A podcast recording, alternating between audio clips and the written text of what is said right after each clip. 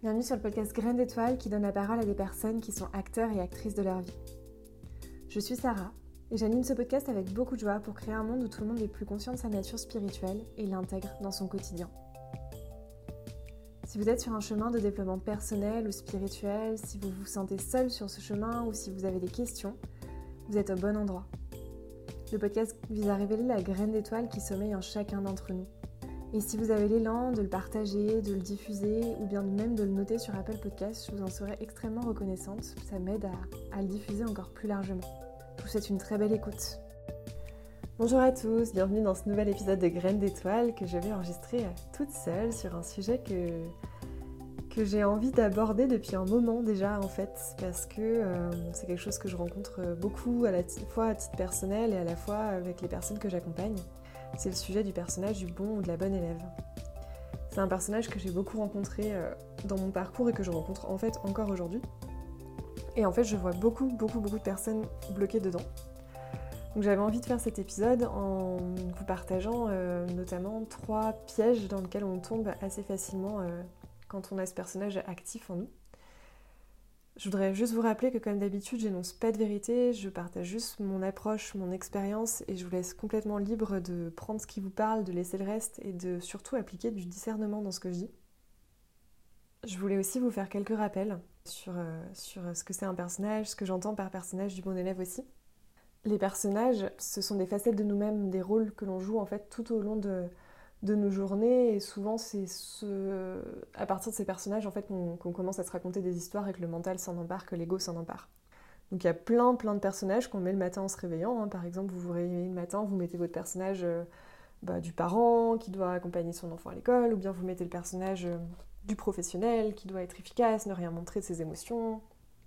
Parfois vous mettez le personnage de la bonne copine qui est là pour ses amis et qui surtout euh, euh, donne des conseils. Vous avez aussi des personnages militants, euh, très engagés pour le climat par exemple, des choses comme ça. Donc oh, les personnages ne sont pas mauvais en soi, je rappelle, euh, c'est juste quand on se perd dedans et quand on pense qu'on est complètement ces personnages que c'est un peu plus délicat et que ça nous, ça nous perd un peu dans, dans notre ego. Le personnage du ou de la bonne, ou de la bonne élève, du coup, c'est celui en général qui veut tout faire pour être, pour être aimé, pour avoir des bonnes notes, euh, ça, c'est un peu le, modèle scolaire qui nous, qui nous fait ça. Mais si on transpose cela dans la, dans la spiritualité, c'est se mettre à suivre des codes et des règles pour atteindre un objectif. Par exemple, euh, être plus lumineux, être une meilleure personne, etc. En tout cas, c'est ce qu'on retrouvera beaucoup dans ce cheminement spirituel. Euh, c'est un peu comme ça que s'incarne ce personnage du bon élève spirituel. Et donc c'est ça qu'on va aborder essentiellement aujourd'hui si je peux vous en parler aujourd'hui, c'est que je vis avec ce personnage de la, bonne élève depuis le début euh, de, ma vie, je pense, puisque je l'ai pas mal appliqué pendant toute ma scolarité. Alors forcément, j'ai appliqué par la suite des mécanismes issus de, ce personnage aussi dans ma spiritualité. Et j'ai mis pas mal d'années parfois à m'en rendre compte, et parfois je retombe dedans, hein, je vous rassure. Mais il y avait vraiment trois mécanismes clés que j'ai identifiés et que, avec lesquels j'apprends à, à jouer, à identifier. Et j'espère que ça vous apportera quelques clés de, enfin, quelques clés de compréhension, en tout cas de, votre, de vos propres fonctionnements. Je voulais aussi rappeler, parce que ça fait pas de mal forcément, ce que c'est, euh, euh, en tout cas pour moi, ma vision de la spiritualité et pourquoi du coup euh, je, ça me tient à cœur de partager sur ce, sur ce sujet. Pour, euh, pour commencer, la spiritualité, c'est pas devenir une meilleure version de soi-même. On confond souvent. Mais euh, la spiritualité, pour moi, c'est laisser la vie nous traverser complètement sans y offrir de résistance. Ensuite, être spirituel, c'est quelque chose qui est là par essence. En fait, on n'a pas à choisir si on est spirituel ou pas, on, on l'est de fait, on explore juste plus ou moins cette, euh, cette, cet aspect en fait de nous la spiritualité, quelle qu'elle soit, ne vise pas à créer un enfermement ou une course à la consommation, euh, que ça soit matériel ou expérientiel. Et enfin, euh, je voulais rappeler que la euh, spiritualité, c'est un cheminement personnel. Il n'y a pas de recette, il n'y a pas de mode d'emploi, et c'est vraiment à chacun de trouver le sien. Et après tous ces rappels et cette longue introduction, je vais enfin passer aux trois points, aux trois mécanismes clés que j'ai identifiés sur ce personnage du bon élève spirituel. Et j'espère que ça vous parlera. Le premier écueil, euh, C'est un peu lié à notre culture, je pense, occidentale, en tout cas française. je vais peut-être pas m'avancer pour toutes les cultures occidentales, mais en tout cas notre culture française, qui infuse même dans la spiritualité telle qu'on la connaît aujourd'hui, une, petite culture judéo-chrétienne qui fait qu'on pense qu'on a bien intégré dans notre culture, dans nos actes, dans nos quotidiens, que si on fait des bonnes actions, on est récompensé, et si on en fait des mauvaises, on est puni en gros. Alors, euh, oui, dans certains cas, mais on a globalement transposé ce fil dans le milieu spirituel où on pense, on applique ça un peu à, l'extrême, où on pense que si on fait des bonnes choses, alors euh, euh, du yoga, de la méditation, des temps pour soi, des, exercices de gratitude, etc., on pense qu'on a tendance à, devenir une meilleure personne, à devenir de plus en plus lumineux et qu'en fait on est récompensé pour ces choses qu'on fait en fait. Déjà, je viens de dire euh, des choses qu'on fait. Ce ne sont pas des choses que l'on est. Et tant qu'on part du faire et, qu'on n'applique pas, euh, on va dire, ces principes spirituels depuis un bon espace qui est celui de l'être, et ben en fait, il n'y a pas forcément de, récompense ou de punition derrière si je prends l'extrême. Alors bien sûr que euh, faire du yoga, faire de la méditation, euh, prendre du temps pour soi, ça crée plus d'espace, plus de présence, plus de conscience en soi.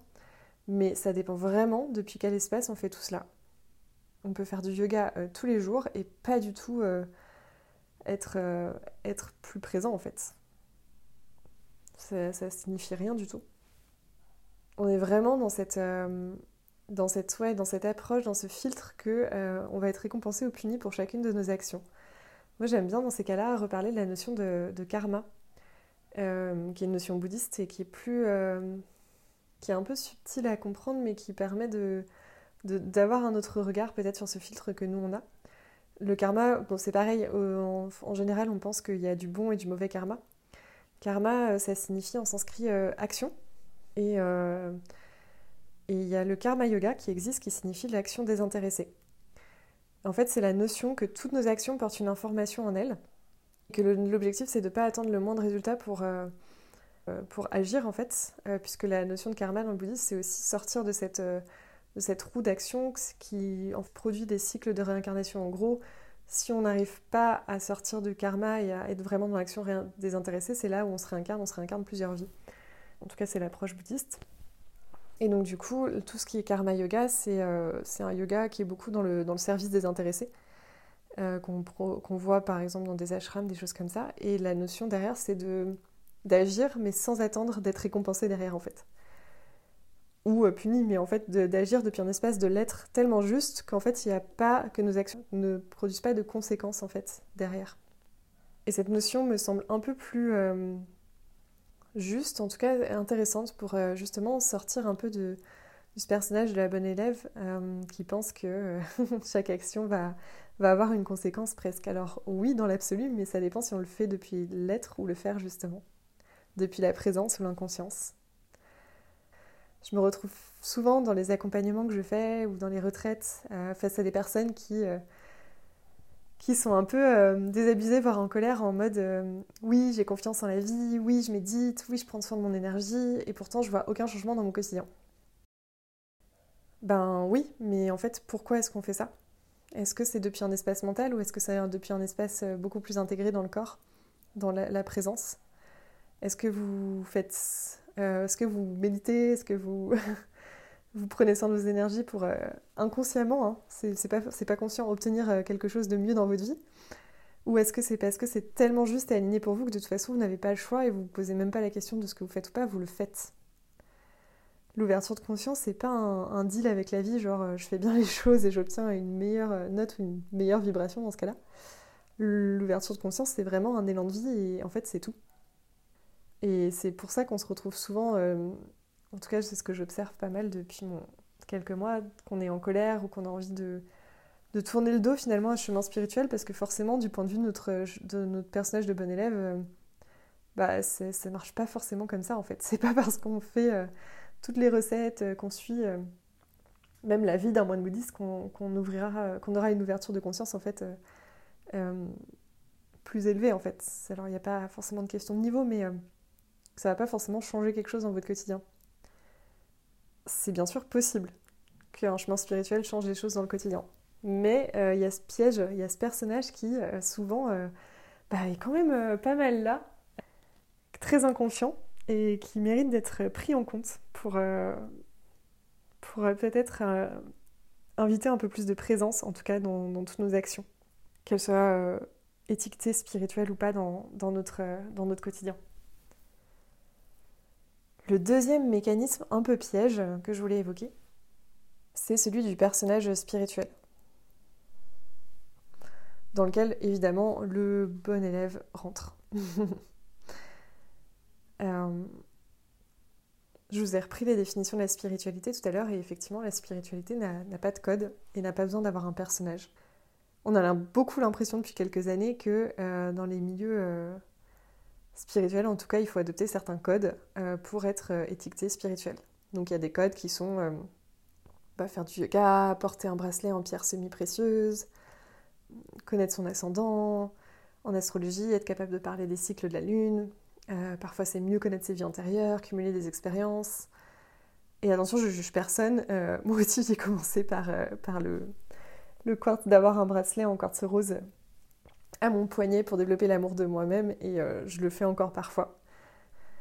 je fais évidemment partie de, cette team qui, qui, a adopté certains codes et qui en a refusé certains et qui navigue entre, euh, entre ça ou pas, mais qui euh, estime qu'il n'y a pas besoin d'adopter tout ça pour, euh, pour être un, une bonne personne spirituelle, entre guillemets. Parce que la question que je voudrais vous poser à ce stade, c'est est-ce que ces actions, est-ce que ces codes du personnage spirituel ont vraiment un impact sur votre quotidien, sur votre positionnement intérieur? C'est possible que oui, c'est possible que non. J'invite toujours à remettre de l'intention en fait dans ces, dans ces codes du personnage spirituel. Si vous avez envie de vous en emparer, c'est ok. Si vous n'avez pas envie de vous en emparer, c'est ok aussi. Aucun d'entre eux n'est mauvais a priori tant, qu'il a... tant que c'est pas fait de manière automatique en fait. Et que ça vient surtout pas alimenter l'idée que vous êtes une meilleure personne spirituelle si vous faites cela ou vous possédez tel ou tel euh, élément du personnage spirituel. Si vous avez l'impression d'être une meilleure personne, en général, vous alimentez votre ego et la séparation avec d'autres personnes qui n'adoptent pas les mêmes codes. On est tous spirituels par essence, je l'ai dit au tout début. Spirituel, ça vient de l'étymologie, ça veut dire souffle. Donc a priori, on respire tous. On choisit juste d'explorer cette voie avec plus ou moins euh, d'intensité et d'engagement dans la vie, dans nos vies. Mais en tout cas, enfin, une personne qui, a tout la panoplie du bon personnage spirituel ne sera pas forcément euh, plus ou moins spirituelle qu'une personne qui, euh, a priori, ne, ne, sait même pas ce que c'est un chemin, enfin, n'a même pas choisi de se pencher consciemment sur le chemin spirituel, mais et complètement dans la présence en fait au quotidien. Enfin, j'ai des très bons exemples autour de moi de personnes qui ont aucun de ces codes, qui ne s'intéressent même pas à ça et qui pourtant euh, sont celles qui m'apprennent le plus sur le cheminement, en tout cas en conscience et en présence. Ce personnage spirituel, je trouve qu'il fait aussi beaucoup rentrer dans, la comparaison. Et c'est euh, en cela que c'est un écueil que je le relie aussi au, à l'écueil un peu du bon élève, c'est que hum, bah, le bon élève, il veut avoir une meilleure note, il veut, il veut être en tout cas bien considéré, et c'est un peu pareil avec tous ces codes qu'on peut adopter dans la spiritualité. Et du coup, quand on les a bien tout comme il faut, quand on pense en tout cas qu'on les a bien tout comme il faut, on estime qu'on a une meilleure note, qu'on a une meilleure peut-être vibration que d'autres, et qu'on du coup on se compare à des personnes peut-être qui, bah, soit qui ont encore plus de codes que nous, soit qui en ont, adopté moins. Et euh, ça, c'est un vrai, vrai piège euh, parce que ça veut vraiment rien dire. Et c'est quelque chose que les réseaux sociaux alimentent beaucoup. Pour euh, évoluer dans ces milieux depuis quelques années, je peux vous garantir que ça veut rien dire d'une ouverture de conscience euh, d'avoir un tambour ou, un bracelet en, quartz rose ou d'être de faire du yoga tous les jours. Vraiment, c'est très déconnecté de ça. C'est vraiment la présence qu'on met derrière. On en revient toujours à ça, la présence, l'instant présent depuis qu'on met derrière et l'espace depuis lequel on, adopte toutes ces actions, tous ces personnages, tous ces codes.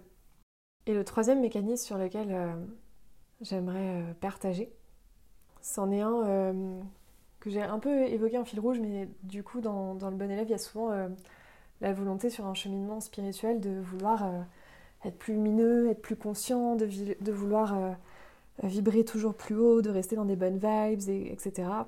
Euh, d'être une personne qui est aimante et pleine de gratitude envers la vie.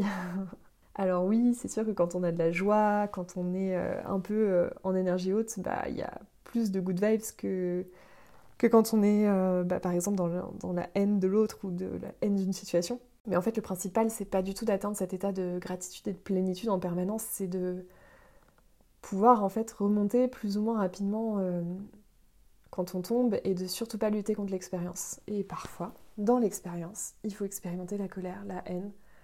Euh, attention, c'est toujours pas une incitation à expérimenter ça, mais, mais en fait, on est tous humains. et on n'est a priori pas des êtres euh, éveillés euh, qui sommes conscients en permanence, euh, tel Bouddha sur, assis en tailleur et pas du tout dérangés par, par les tribulations de la vie. A priori, on est tous plus ou moins confrontés à, à, ça tout le temps. Et d'ailleurs, c'est peut-être le, piège de bon élève dans lequel je tombe le plus souvent, de vouloir toujours rester un peu haut. Si on veut, si on, la vie nous présente une expérience et qu'on est là, non, non, je veux vibrer haut, ça va me descendre mon énergie, en fait, on résiste et du coup, on n'est plus dans la présence je peux peut-être vous partager un exemple personnel là-dessus. En général, euh, quand j'anime des retraites, je me sens très alignée, très haute en énergie et très à ma place. Et du coup, ça crée. Euh, c'est pour ça que j'arrive à créer ces espaces pour les, pour les personnes. Et euh, en général, quand je reviens d'une animation de retraite, je passe plusieurs jours à être très élevée énergétiquement. Et c'est souvent là où j'ai pas mal d'idées et de miracles qui se produisent dans ma vie. Et la dernière retraite que j'ai animée, en fait, ça s'est pas du tout produit comme ça au lieu de durer plusieurs jours comme, d'habitude et de surfer un peu sur cette euh, haute vibration que j'avais euh, un peu euh, dans tout mon corps, bah, j'ai eu un appel de ma mère le lendemain. La famille, c'est toujours idéal pour nous déstabiliser. Et cet appel m'a clairement fait redescendre et mis dans une colère, mais je, voilà, que j'ai eu du mal à débloquer, que j'ai dû mettre beaucoup, beaucoup, beaucoup de mouvements dedans. Et en fait, euh, j'étais là, mais comment ça Je suis hyper haute et là, je suis en train de redescendre. Je me voyais vraiment résister en mode non, mais c'est pas possible, j'ai tout fait bien pendant toute ma retraite. Je sais que je suis hyper élevée énergétiquement et j'arrive à être en colère, mais je vais redescendre, c'est pas possible. Et en fait, il y a une amie qui m'a appelée et qui m'a fait prendre conscience que j'avais en fait le droit de faire des yo-yo comme n'importe quel être humain. Et c'est à ce moment-là que j'ai pris conscience que bah oui, j'allais revenir un peu plus de présence, faire circuler cette colère, apporter du mouvement, méditer. Euh, moi, c'est mes clés à moi. Mais que euh, j'étais clairement tombée dans le piège de bah en fait, je veux je veux être haute en énergie, je suis une bonne élève. Et en fait, ça marche pas. Pas tout le temps en tout cas. On peut se créer le personnage qu'on souhaite, mais on est vite bloqué dans son évolution de conscience en fait si on n'accepte pas toutes les facettes de la vie et de tout ce qu'elle nous propose. Et en fait, la vie, elle ne propose pas tout le temps des paillettes. Souvent. Et c'est trop bien, mais pas tout le temps.